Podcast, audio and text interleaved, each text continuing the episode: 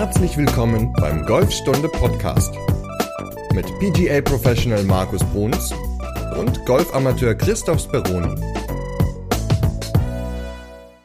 Folge 149. Heute reden wir über die Saisonanalyse. Ein spannendes Thema, oder Markus? es wäre keine spannende Folge, wenn wir dieses Wort nicht genannt hätten. Hallo, erstmal von meiner Seite. Ja, eine. Hallo, was ist denn da los? Moin. Ja, ich war gerade so perplex, weil du nicht Moin gleich gesagt hast. ja, das stimmt. Das ist mir auch musste aufgefallen. Ich, musste ich erstmal wieder so den, den Weg finden und war so, was sage ich denn jetzt? Ja, hallo. Ja, okay. Also, Moin auch von meiner Seite natürlich und äh, willkommen zu dieser spannenden Folge über das Thema Saisonanalyse.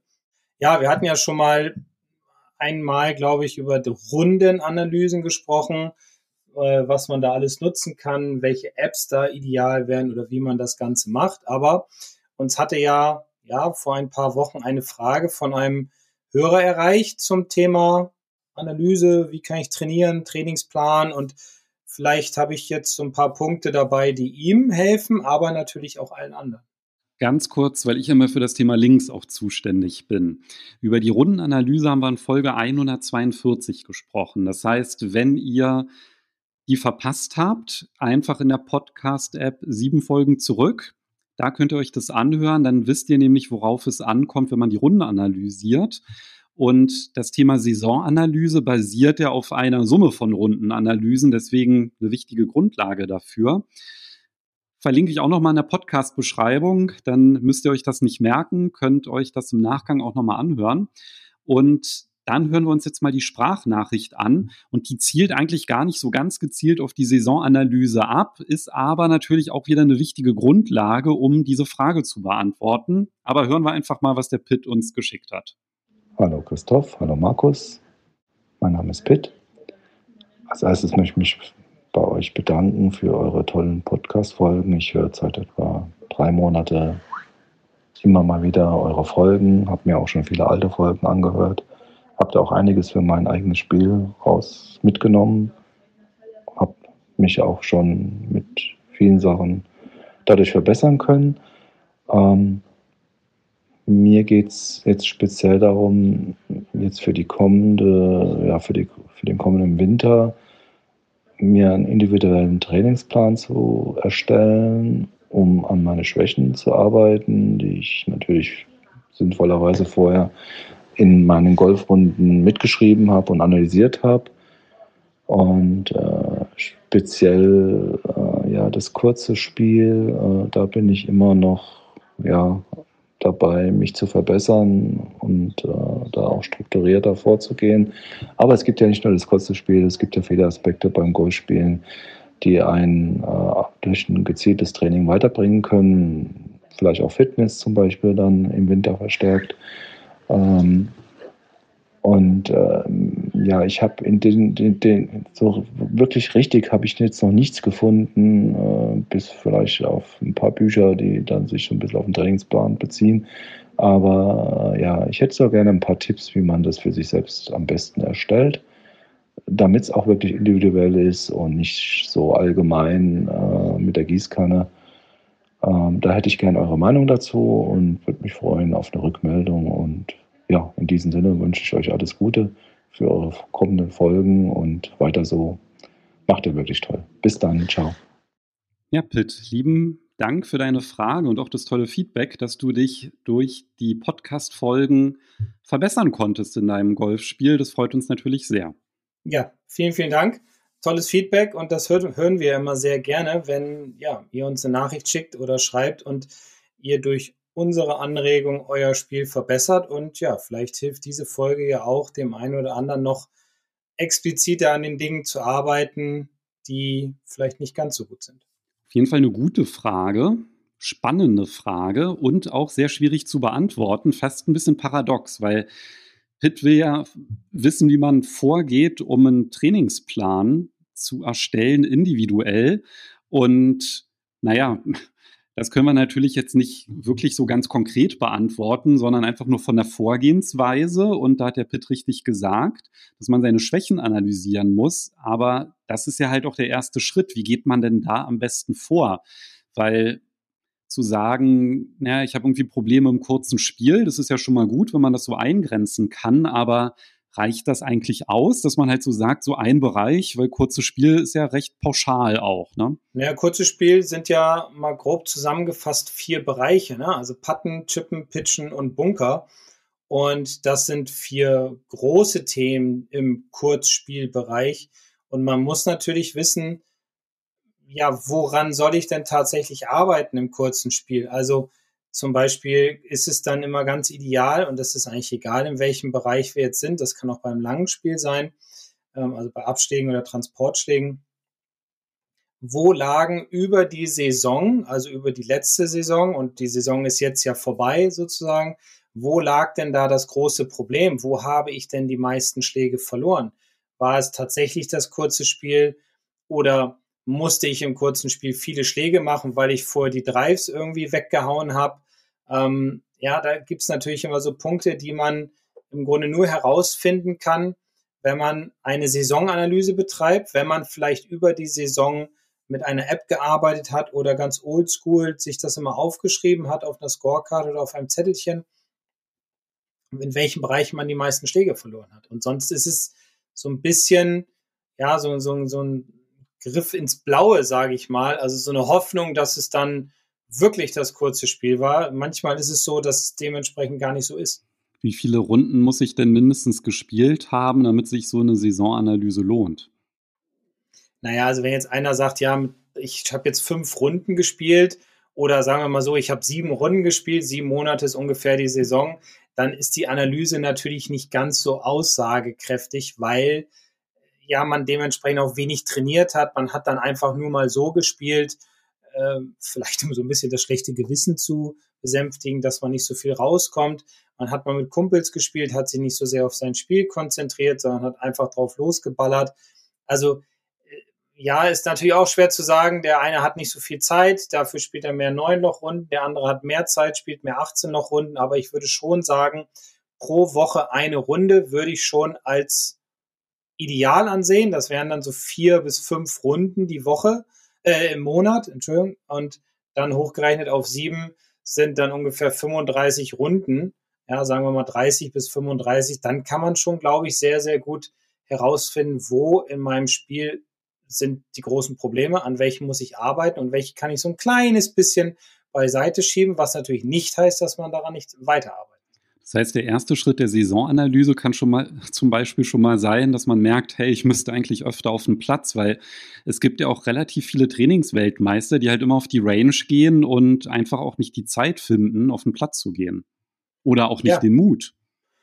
Oder auch nicht den Mut. Und viele trauen sich ja auch gar nicht so, ja, sich bei anderen anzuschließen, auf, äh, wenn, wenn da jetzt bessere Handicap-Spieler in der App drin stehen und sich eine Startzeit gebucht haben und da ist noch ein Platz frei, da trauen sich viele ja gar nicht mit rauszugehen. Aber egal, ob man das tut oder nicht, auch eine Einzelrunde, also wenn ich alleine spiele, ist ja auch eine Runde und da kann man ja auch mal Analysen drüber machen. Und wenn ich jetzt 30 Runden alleine gespielt habe im Jahr, ist das ja auch schon sehr aussagekräftig. Kann man eigentlich seine Schwächen auch dadurch identifizieren, dass man mal so ein bisschen Revue passieren lässt, wie Trainingseinheiten abgelaufen sind? Also wenn ich jetzt halt immer auf die Range gehe und da halt übe und ganz wenig auf dem Platz bin, ist es da realistisch, dass man seine Stärken und Schwächen einschätzen kann? Ja. Kommt drauf an, wie man trainiert, ne? Ja, also ich würde ganz klar sagen, ja. Und zwar, ja, Schwächen trainiert man nicht. also man trainiert immer nur das, was einem Spaß macht. Das ist so meine Einschätzung. Das ist meine Erfahrung, die ich mache, weil ich sehe das ja jeden Tag. Und die meisten bei uns und ich glaube auch, ich lehne mich jetzt mal ein bisschen aus dem Fenster in anderen Golfclubs, trainieren einfach den Driver, trainieren ihre Transportschläge, trainieren vielleicht mal oder hauen 20 Mal mit dem Eisen 7 dagegen, gegen so einen Ball, aber trainieren halt nicht die wichtigen Dinge und trainieren halt auch nicht sinnvoll. Und sinnvoll trainieren würde zum Beispiel bedeuten, dass man sich Aufgaben stellt, abwechslungsreiche und da vielleicht auch mal Bunkerschläge vorkommen. Also, dass man halt wirklich die ganze Bandbreite hat und nicht einfach zehnmal hintereinander den gleichen Ball schlägt. Ja, also es ist ja auch so, wenn ich jetzt 10, 20 Mal mit dem Eisen 7 schlage, bringt mich das jetzt nicht wirklich weiter. Ich kann darüber ein bisschen Technik erarbeiten, wenn ich alleine bin, ja, aber so richtig sinnvolles Trainieren ist es nicht. Und was ich eben noch zu Ende bringen wollte, ähm, nur Bälle schlagen bringt uns nicht weiter, weil wir scheuen uns dann und fürchten uns dann davor, in den, ich sage jetzt mal, in den Bunker hineinzugehen, wenn der wirklich schlecht ist und haben Angst davor, dass es noch schlechter wird oder haben Angst davor, dass schlechte Schläge passieren im Bunker auf der Range und dass dann andere denken können, oh Gott, was macht er da? Aber wenn ich gar nicht reingehe, dann wird es ja im Grunde auf dem Platz immer noch viel, viel schlechter. Deswegen es müssen im Grunde müssen alle Bereiche trainiert werden, vor allem aber auch die Bereiche, die auf dem Platz häufig vorkommen. Und das ist nun mal, wie der Pitt ja auch sagte, das kurze Spiel.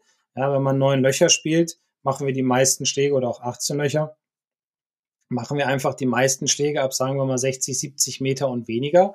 Und diese Bereiche werden halt am aller, allerwenigsten trainiert. Und deswegen ist immer meine Empfehlung, und das, das sage ich auch immer meinen Schülern, ich würde euch gerne häufiger am Pitching-Grün oder auf dem Putting-Grün sehen, egal was ihr da macht, aber Hauptsache ihr trainiert da was. Ich war jetzt am Wochenende im Bunker und habe geübt. Mensch, ey, da habe ich aber große Augen angeschaut. Geil. Ich fliege jetzt, jetzt ist Dienstag, die Folge kommt ja nur ein bisschen später raus. Wir nehmen jetzt gerade auf, weil ich fliege nämlich am Samstag mit einer Gruppe nach Belek und ich habe mir da schon mal zwei Plätze angeguckt vorhin im Internet, die wir spielen und ich glaube, wir werden auch viele, viele Bunkerschläge machen, weil da viele, viele Bunker auf den Plätzen sind. Aber das ist auch, auch wichtig, weil auch zu Hause auf den Plätzen sind Bunker und sind Chips und sind Putts und sind Pitches und ja, aber lass uns doch noch mal so ein bisschen darüber reden, was wir machen können, wie wir so einen Trainingsplan gestalten können. Ja, gerne, aber die Frage in der Saisonanalyse, was habe ich denn in der abgelaufenen Saison getan, um mich zu verbessern oder um herauszufinden, wo ich mich verbessern kann, ist ja wahrscheinlich schon mal die erste sinnvolle Frage. Und da wir jetzt ja nicht komplettes Thema wechseln wollen, würde ich auch noch ein paar Links in die Podcast-Beschreibung packen. Und zwar hast du ja einmal so ein wunderbares Video online gestellt, wie man platznah trainiert im kurzen Spiel. Und das finde ich nämlich richtig gut. Das ist nämlich halt eben nicht drei Bälle von der gleichen Stelle, sondern so ein bisschen anders.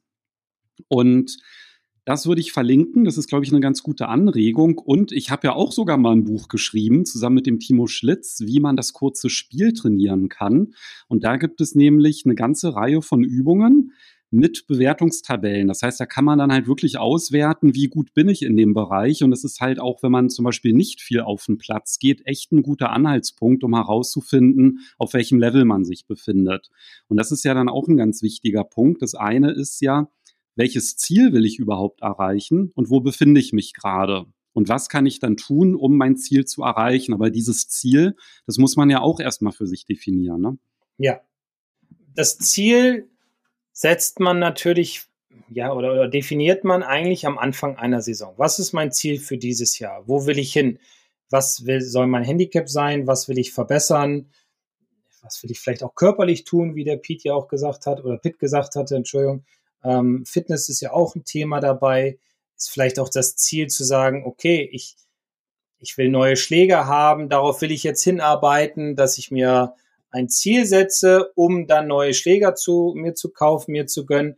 Das sind ja alles Dinge, die helfen können, um Ziele zu erreichen. Aber grundsätzlich sollte man am Anfang einer Saison sich immer ein Ziel setzen. Und wenn es nur ist, dass man sagt, ich spiele pro Runde nicht, äh, pro Monat nicht zwei Runden, sondern ich spiele pro Monat drei Runden oder vier Runden und kann dann darüber am Ende des Jahres eine wunderbare Saisonanalyse machen. So, damit wir jetzt ein bisschen konkreter werden, was man halt wirklich über den Winter tun kann, würde ich vorschlagen, dass wir uns einfach mal ein Szenario überlegen, was hoffentlich viele anspricht. Und zwar könnte ich mir so als Ziel setzen, ich möchte gerne versuchen, auf neun Loch 50 Schläge zu benötigen. Gutes Ziel. 14 über Paar. Sagen wir mal bei Paar 36. Genau, das wäre umgerechnet, was für ein Handicap, wenn man so 50 Schläge braucht? Ja, wenn wir es hochrechnen, sind wir ja so bei, bei Handicap 28 dann. Okay, das ist doch ein ganz schönes Ziel, was man ja. sich setzen könnte. Und man muss ja dann auch nochmal sagen, 50 Schläge auf neun Loch. Das ist natürlich nochmal was anderes, wenn man halt Zählspiel macht und dann halt nicht sagt, jetzt streiche ich mal die Bahn. Also das ist schon anspruchsvoll. Ja, definitiv. Also Zählspiel ist sowieso auch in dem Bereich Trainingsziele oder Trainingsplan etwas, was definitiv drin vorkommen sollte und nicht unbedingt die, ähm, die, die, die Stableford-Zählweise. Weil beim Stableford kann ich mal einen Strich machen, ja, super, danke, weiter geht's und kann das am nächsten oder übernächsten noch wieder rausholen. Aber beim Zählspiel ist natürlich auch die Konzentration eine ganz andere, weil ich, weil ja jeder Schlag zählt. Also Konzentration und aber auch Konstanz. Also dass man es halt wirklich schafft, einfach mal über neun Loch den Score auch nach Hause zu bringen. Ja. Ja, also nicht sagen, wie gesagt, was ich eben schon gesagt hatte, nicht dann einfach nach Loch 6 einen Strich hat und sagt, egal, ich spiele trotzdem meine 20 Punkte, sondern die Konzentration muss ich über neun Loch aufrechterhalten und auch das kann wiederum ein Ziel sein was ich mir auch in meinen Trainingsplan für den Winter mit reinsetze, wo ich dann sage, okay, ich spiele jeden Sonntag neun Loch für mich alleine und ich spiele immer Zählspiel und ich möchte mich darüber immer verbessern und dann gucken halt, ja, an was kann ich arbeiten. Dann lass uns doch mal so vorgehen, weil wir ja zum Beispiel nicht wissen, Pitt hat ja jetzt das kurze Spiel bei sich erwähnt und hat aber auch gesagt, das ist ja was Individuelles. Lass uns doch mal diese 50 Schläge nehmen, die zerlegen auf welche Schlagarten die sich so aufteilen. Und dann können wir ja so ein paar Anregungen geben, wie man sich in dem jeweiligen Bereich verbessern könnte und Anregungen für das Training im Winter. Sehr gerne. Also, soll ich mal anfangen? Gerne. Gut, also wir nehmen jetzt einfach an, wir haben 50 Schläge auf ein paar 36 neuen Lochplatz. So, wie viele Drives machen wir dann? Was denkst du? Ungefähr? Ja, sechs bis sieben. Ja, also ich habe es mal mit sieben gerechnet, weil man hat meistens zwei Paar Dreilöcher. Oder wenn man nur ein Paar Dreiloch hat, dann hat man vielleicht nochmal ein enges Paar Vierloch oder so, wo vielleicht nicht der Driver unbedingt in, äh, ideal wäre. Also sieben Drives. Wie viele Drives trainiert man tatsächlich auf der Driving Range? Ich Alle. würde mal sagen, bitte? Alle. Ja. Das ist ja, ja, so der, der Lieblingsschlag von vielen und dann ist es halt oft so, dass der halbe Eimer drauf geht. Genau. Also sagen wir mal ein halber Eimer von 40 Bällen gehen 20 Bälle drauf für einen Drive, aber nur sieben schlage ich auf der Runde. Okay. So, dann haben wir sieben Schläge dann mit dem Driver. Dann haben wir zweimal, was ich ja schon sagte, schlagen wir mit dem Eisen ab oder mit dem Holz, weil Paar 3 oder eng sind wir, haben wir also schon unsere neun Schläge weg. So, dann haben wir, sagen wir mal, als Beginner oder ich bin noch nicht so lange dabei, dann mache ich auf jeden Fall nach den sieben Drives auch nochmal sieben Transportschläge. Also Transportschlag ist dann, wenn ich auf ein paar Vierloch mit dem zweiten nicht aufs Grün komme oder wenn ich halt auf ein paar Fünfloch auf jeden Fall nochmal einen langen machen muss. Und ähm, das sind dann so meine Transportschläge. Dann haben wir, was haben wir? Neun, 18. Dann haben wir 18. So, und dann, was bleibt noch über? Von 50 zu 18 sind dann 32. Zwei, richtig? Ja. ja. 32 Schläge habe ich dann im Bereich ab, sagen wir, 70 Meter, 60, 70 Meter. So, und ich finde, wenn man sich das mal runterbricht, das ist jetzt alles ganz grob gerechnet, ja, aber wenn man mal sich eine Scorekarte nimmt und schreibt sich mal auf, wie viele Drives habe ich gemacht, wie viele Transportschläge gemacht und wie viele Schläge habe ich ab äh, 70 Meter gemacht, meinetwegen. Dann ist man selbst erstaunt, wenn man dann so liest, oh Gott, ich habe ja um die 30 Schläge ab 70 Meter gemacht. Und was habe ich eigentlich trainiert über das ganze Jahr? Das ganze Jahr habe ich eigentlich mich immer hingestellt, ja, habe meine Bälle genommen, habe den Ball aufgetiet, habe erstmal draufgehauen. Ja, habe Drives gehauen. Die Drives waren aber alle gut, die liegen ja alle so, dass ich sie weiterspielen kann. Ja, dann habe ich noch viel mit dem Eisen 7 und mit dem Hybrid gearbeitet. Ja, die waren ja auch alle in Ordnung, aber meine größte Baustelle war halt wirklich ab 70 Meter. Und wenn man sich überlegt, wie viele Schläge man ab dieser Distanz macht, dann ist das schon Wahnsinn, wenn man sich das mal so vor Augen führt, wie falsch man eigentlich trainiert und wie schwer es dann ist, auch ist, sein Saisonziel zu erreichen und sich auch einen vernünftigen Plan aufzubauen. Ja, super schwierig, weil viele beschäftigen sich ja dann auch wirklich nur mit der reinen Technik. Ach, jetzt versuche ich mal, ja, dass die Bälle weiterfliegen oder so, aber ein Schritt nach dem anderen ist es. Und ich glaube alleine, wenn man halt schon sagt, naja, ich versuche mir halt mal die Bahn clever einzuteilen und ich hole nicht so weit aus, ja, und ich versuche mal ein bisschen kontrollierter meine Bälle zu schlagen, vielleicht weniger zu winkeln, weniger weit auszuholen, die Bewegung einfach kleiner zu machen, dann wird man sich ja schon ganz schnell bei den Drives und den Transportschlägen und den Schlägen vom Fairway deutlich verbessern. So, und dann kommt es natürlich aufs kurze Spiel an. Also ich glaube, dass man wirklich einen großen Hebel hat. Also wenn man jetzt nicht hier irgendwie den Mörderslice hat, ja, weil irgendwie weder Griff noch Schwungbahn passen, dann braucht man, glaube ich, an der Stelle sowieso einen Trainer, damit man da schneller Erfolge hat. Aber wenn man dann halt wirklich überlegt, wenn ich alleine trainiere, dann hat man entweder eine Baustelle im Schwung, auf die man sich fokussiert und die analysiert man wirklich am besten mit dem Pro. Und der Rest ist dann halt wirklich kurzes Spiel. Wobei ja. Rest ja das falsche Wort ist. Es ist ja das meiste. Der größte Rest. ja, der große Rest, genau. Der große Rest, genau. Ja, also das finde ich auch immer ganz wichtig, mal sich so neun Loch vor Augen zu führen, von mir aus auch 18, das einfach mal runterzubrechen, um ja halt zu sehen, woran muss ich denn tatsächlich arbeiten. Und äh, das ist natürlich ein ganz, ganz wichtiger Faktor, gerade auch jetzt für den Winter, sich einen Plan aufzubauen und zu sagen, Mensch, mein Patten zum Beispiel, da habe ich unheimlich viel liegen lassen. Ich habe auf neun Loch habe ich mehr als 18 Putts gebraucht. Also 18 wäre so ein schöner Richtwert, wenn man sagt, an jedem Loch zwei Putts.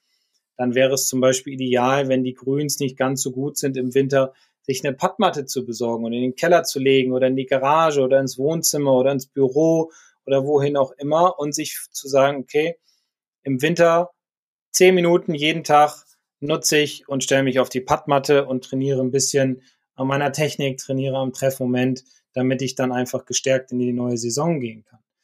Und aufgrund dieser Analyse kann ich auch feststellen, ja, muss ich tatsächlich den Winter über nur lange Spiel halt trainieren? Ist es viel kurzes Spiel? Welche Bereiche im kurzen Spiel, wie du sagtest, Bunker, ähm, müssen, müssen ausgemerzt werden oder müssen verbessert werden? Ansonsten ist eine Analyse natürlich oder ein Trainingsplan aufzubauen immer sehr schwer. Wie sieht denn das denn aus, wenn ich jetzt in jedem Bereich was machen will? Wie kann ich denn das sinnvoll trainieren? Also ich habe ja zum einen das Problem, im Winter schaffe ich es vielleicht erstmal gar nicht so häufig auf den Platz. Und wenn ich auf den Platz schaffe, dann sind, dann sind da Wintergrüns, da kann ich dann auch irgendwie wahrscheinlich nicht so sinnvoll das kurze Spiel trainieren. Also was kann ich zum Beispiel tun, wenn ich auf der Driving Range bin? Einige haben ja auch dann Flutlicht was kann ich denn da ganz konkret tun, um platznah dann halt auch zu trainieren und mich dazu verbessern? Wenn das zum Beispiel eine Schwäche von mir ist, dass ich zum Beispiel immer Probleme mit den Transportschlägen habe oder mit den, mit den Drives, das Fairway, was kann ich da sinnvoll machen?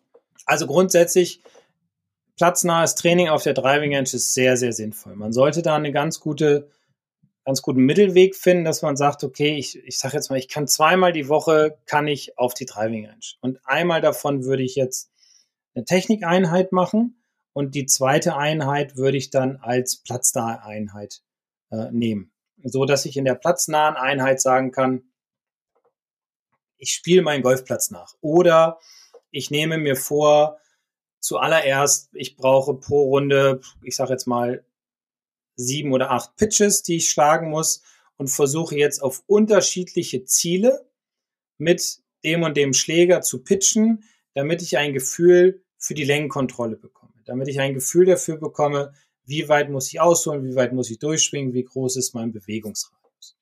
Das könnte eine Sache sein. Die zweite Sache könnte sein, dass ich sage, okay, ich möchte vielleicht längere Transportschläge haben oder längere Drives haben. Dann kann ich daran ein bisschen arbeiten.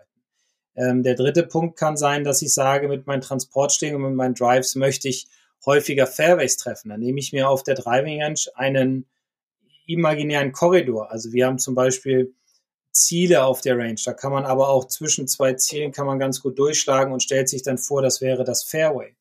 Darauf baue ich dann auf, dass ich vor jedem Schlag mit dem Holz 5, mit dem Holz 7, mit dem Driver, was auch immer, eine Routine entwickelt für mich, Vielleicht liegt es auf dem Platz auch einfach daran, über die Saison, dass ich keine gleichbleibende Routine hatte, dass dadurch mein Fokus ja, verschwommen, verschwammen und dass ich nicht mehr konzentriert war am Ball, weil ich was in der Routine vergessen habe. Das kann ich dann auch gleich dort mit einbauen, dass ich sage, okay, vor jedem Schlag auf der Range mache ich eine Routine. Ich entwickle eine Routine für mich selbst. Die kann irgendwie aussehen, das ist egal.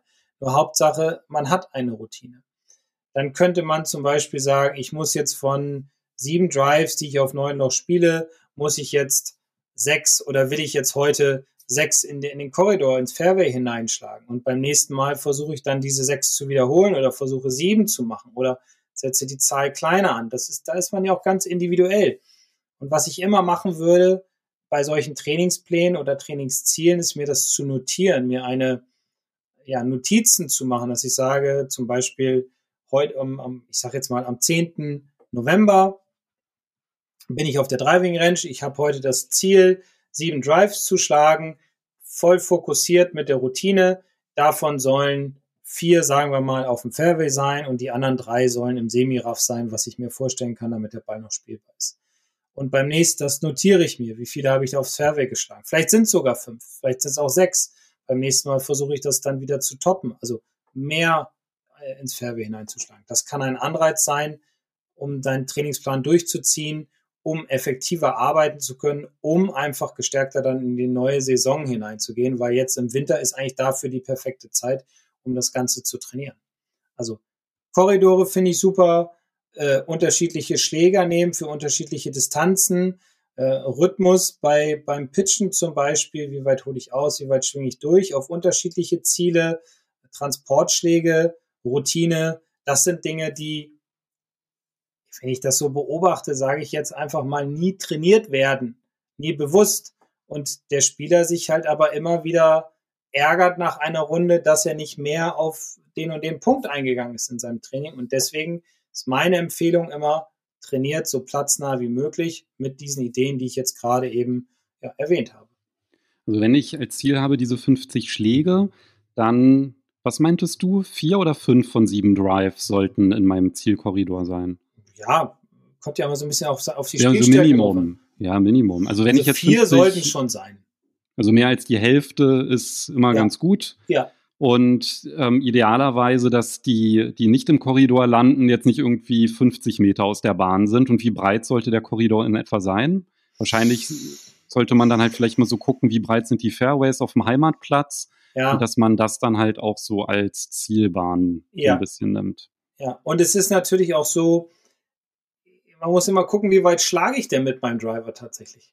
Also für Spieler, die den Ball weit hauen, sind die Fairways natürlich sehr schmal. Für Spieler, die den Ball nicht so weit hauen, sind sie ein bisschen breiter. Ähm, muss man halt gucken. Also man kann sich ja auch dann, ja, weiß ich, eine Plane hinten nehmen oder am Zaun irgendwie zwei, drei Elemente und sagen, wenn er die, das, die drei Elemente ist mein Fairway und das eine daneben links, das andere daneben rechts ist mein Semiraff. Irgendwie so.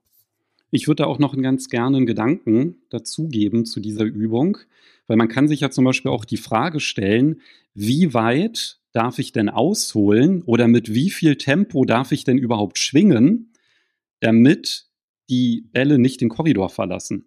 Mhm. Ich glaube, das ist auch eine Frage, die sich ganz viele einfach nicht stellen. Ja, wenn die sagen, die üben Drives, dann ist da der Korridor, dann versuche ich maximale Weite in den Korridor. Ist ja dann klar, dass da nicht irgendwie vier oder fünf drin landen. Also einfach ein bisschen bewusst Tempo rausnehmen, ruhiger schwingen. Das kann zum Beispiel auch ein total gutes Training sein über den Winter, dass man halt versucht, herauszufinden, mit wie viel Tempo kann ich denn meine Drives schlagen, damit die in der Bahn bleiben. Weil wenn ich das schaffe, dann auf den Platz mit zu übertragen, dann habe ich ja schon mal eine super Grundlage für einen guten Score. Ja, klar. Sehr gute Idee. Rhythmus, Rhythmus, Rhythmus. Ja, wunderbar.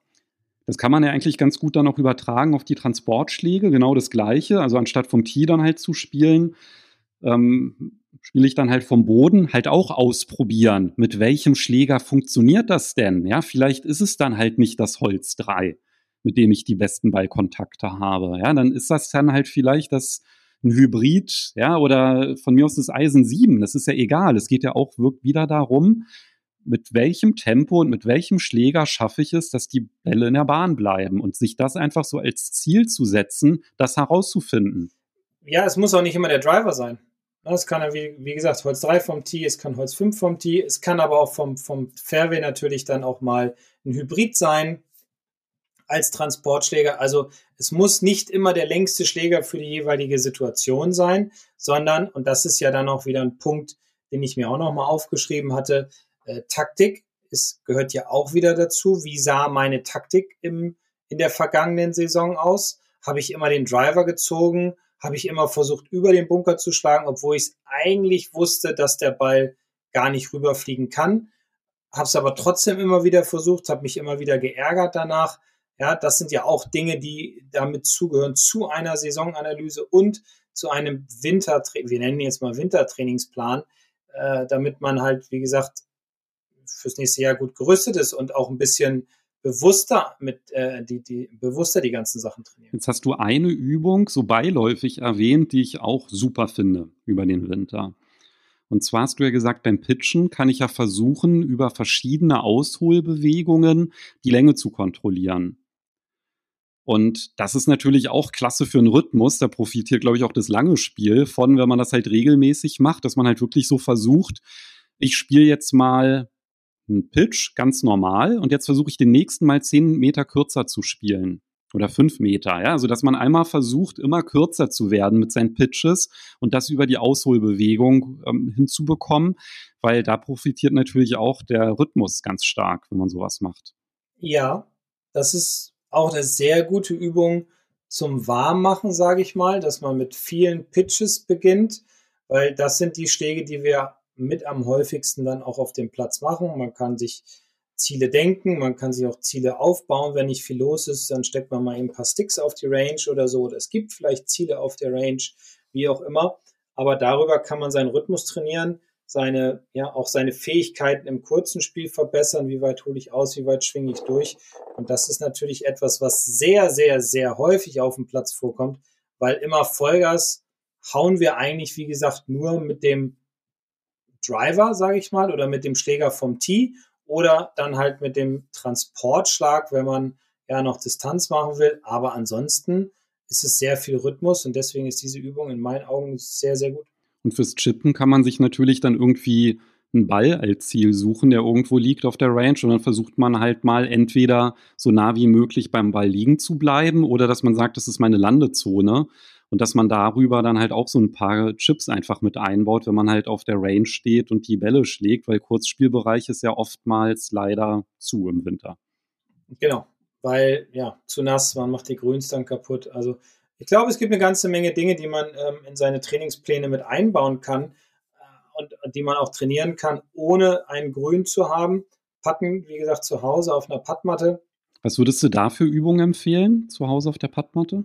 Ja, Ballkontakt hauptsächlich. Ne? Also Ballkontakt ist natürlich der wichtigste Faktor, der dafür sorgt, dass der Ball in die richtige Richtung startet, der dafür sorgt, dass der Ball auch eine gute Lenkkontrolle hat, weil dann ist die Schlagfläche ziemlich neutral und die Mittigkeit des Treffens ist halt auch gegeben. Und da kann man zum Beispiel sich ähm, drei Bälle in einer Reihe hinlegen und den mittleren muss man spielen. Und die anderen beiden sollen nach Möglichkeit liegen bleiben, also dass sie halt nicht vom Putter getroffen werden. Also dazu muss man natürlich sagen, dass man die anderen beiden Bälle dann halt so hinlegt, dass der Putterkopf genau durchpasst, ne? dass man da einfach da diese Kontrolle hat. Ja, oder Tic-Tac-Toe, ne? Haben wir ja letztes Jahr. Ja, haben wir auch letztes Jahr gemacht im Winter. Stimmt. Das war auch sehr amüsant. Da wollten wir gar nicht aufhören. Ja, verlinke ich auch mal, weil das ist ja immer so ein bisschen das Problem. Wir haben ja Remote Tic-Tac-Toe auf der Padmatte gespielt, haben wir mit Malerkrepp und so ein 3x3-Feld gemacht. Und dann über FaceTime haben wir die Padmatte gestreamt und dann haben wir versucht, als erster drei in einer Reihe oder diagonal ähm, die Felder auszufüllen mit dem Ball. Und das hat Spaß gemacht. Ne? Was mir dabei auch einfällt, das haben wir den Winter davor gemacht, die Challenge mit, wie viele Bälle schaffe ich hintereinander zu patten, ohne dass sie die Pattmatte äh, verlassen. Also, dass ich immer kürzer werde. Ja, das war auch ganz cool.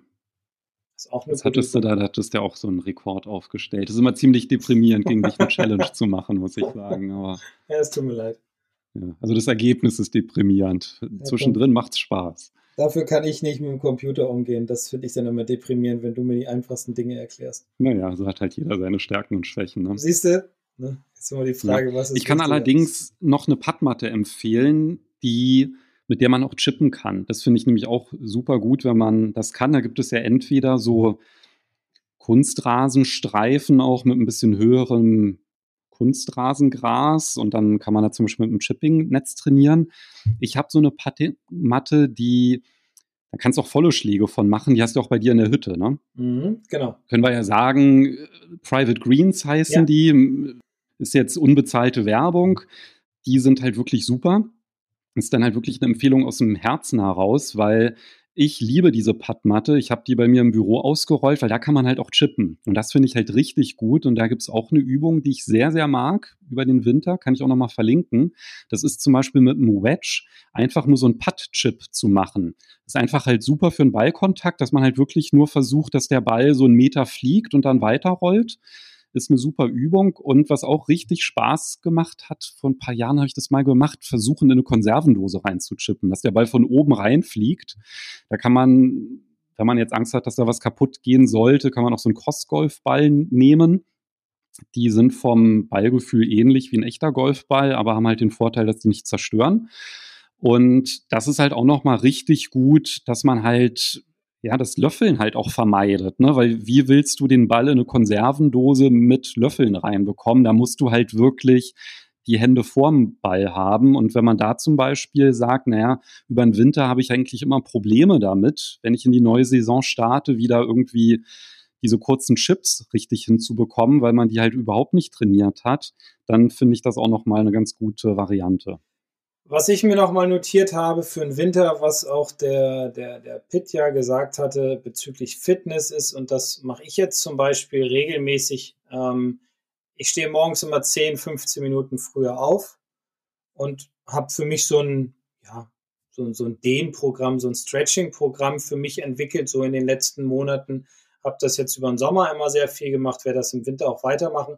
Und das tut mir persönlich sehr gut.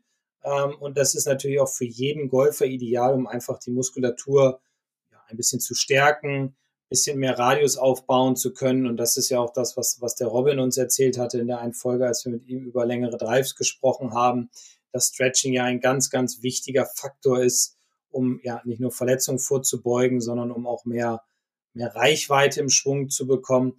Das ist auch etwas, was vielleicht über die Saison vernachlässigt wurde, was man jetzt nachholen kann was auch dazu führen kann, dass man einfach sinnvoller dann in den Tag startet mit weniger Schmerzen grundsätzlich, aber auch sinnvoller darüber trainieren kann. Denn gerade im Winter, wenn es kalt ist, sollte die Muskulatur warm sein oder aufgedehnt, sage ich mal. Und da kann sowas schon mal ganz gut helfen. Da würde ich auch noch ein paar Übungen als Anregung verlinken, also Faszienübungen, also mit der Faszienrolle, aber halt auch Fitnessübungen. Und da sei auch der Hinweis gestattet, wir haben ja auch in unserer Online-Akademie einen Kurs Fitnessübungen für Golfer. Da sind sechs Trainingspläne drin, vom Anfänger bis zum Profi. Und da gibt es golfspezifische Übungen fürs Fitnessstudio zu Hause, mit einem Gymnastikball, mit einer Kettlebell, ohne Geräte. Also da wird alles bedient. Und das ist natürlich dann halt auch super, um sich fit zu halten. Ja, sehr schön. Ja, also es ist eigentlich gar nicht so einfach, einen individuellen Trainingsplan zu erstellen. Das muss man dann mit seinem Trainer machen oder alleine sich das Ganze mal ein bisschen ja, vornehmen, dass man sagt, okay, ich setze mich jetzt mal hin, mache meine Saisonanalyse. Ähm, es ist, ja, wie gesagt, gar nicht so einfach, das jetzt genau herauszufiltern. Das sind aber Ideen, die auf jeden Fall sinnvoll sind, mit denen man arbeiten kann. Die wollten wir euch jetzt mal so mit an die Hand geben. Und ich glaube, da waren eine ganze Menge Punkte dabei, die jedem helfen, irgendwie seine Analyse von der Saison und seinen Trainingsplan aufstellen zu können. Ja, ich glaube auch. Da sind viele Anknüpfungspunkte und wie gesagt, checkt nach der Folge bitte die Podcast-Beschreibung. Da sind wirklich diesmal sehr, sehr viele Links drin, weil wir ja sehr, sehr viele Themen auch angeschnitten haben. Und das geht dann halt von ganz vielen kostenlosen Inhalten die wir regelmäßig haben, die dort verlinkt sind, aber dann halt auch, wer sagt, ja, ich will aber hier einen kompletten Trainingsplan haben oder ich will hier ein komplettes Paket haben oder ein E-Book, da haben wir wirklich eine komplette Bandbreite und das verlinke ich dann halt alles, also da sollte für jeden was dabei sein. Ja, das denke ich auch. Ein großes Potpourri. Ja, und ansonsten, wenn noch eine Frage offen ist, meldet euch per WhatsApp, weil wir freuen uns immer sehr über Sprachnachrichten, die wir beantworten dürfen. Oh ja, die hören wir uns gerne an, die beantworten wir auch sehr gerne, denn das äh, ja, macht am meisten Spaß, weil es sind ja eure Themen. Ja, über welches Thema reden wir denn in Folge 150? In unserer kleinen Jubiläumsfolge reden wir über den flachen Chip. Wie kann ich einen flachen Chip spielen? Auf was sollte ich achten? Schlägerwahl, Ballposition etc. Und darüber werden wir dann in der nächsten Folge sprechen. Bevor ich mich verabschiede, eine Frage habe ich doch noch, die mir gerade eingefallen ist. Mhm. Nämlich? Ja, so Bunker kann ich gar nicht im Winter trainieren. Ne? Ähm, hast du noch eine Sandkiste im Garten? ja, wobei die Frage ist ja wahrscheinlich ein bisschen überflüssig. Im Sommer trainiert ja auch niemand Bunker, ja, daher. Wahrscheinlich ja, ja. Gut, wenn der Bunker offen ist, rein da. Wenn es nicht nass ist, wenn es nicht gefroren ist, wenn Sand, wenn der Sand gut ist, rein in den Bunker. Äh, ihr werdet feststellen, ihr seid die einzigen die dann da drin sind. Oder auf der Winterrunde sagen, ach, die Wintergrüns machen keinen Spaß. Ich versuche immer einen Grünbunker anzuspielen, da drin zu landen und vom Grünbunker aufs Wintergrün. Und wenn ich das schaffe, dann zählt es als eingelocht. Wäre ja auch eine ganz nette Variante. Da fällt mir gerade ein, ein Freund von mir, der hat in seinem Garten auf die Garage ein, eine Matte gelegt. Da ist seine Abschlagsfläche. Der hat einen relativ langen Garten nach hinten raus, auch breit. Und auf der linken Seite hat er dann ein, da muss er sogar rüberspielen, so leicht schräg, hat er einen Bunker sich bauen lassen. Beziehungsweise hat den selbst gebaut. Hat er auch richtig schön Sand rein, ja, und dann, dann steht er da häufig drin im Garten und trainiert seine Bunkerschläge. Kann man auch machen. Kann man auch. Ja. Ist dann auch nicht so unangenehm wie vor der Clubterrasse die Bunkerschläge zu üben, ne? ja, genau, genau. Das ist der Trick. Ja. Na gut. Okay, also nächste Woche der flache Chip. So machen wir das. Bis nächste Woche. Bis dann. Tschüss. Ciao.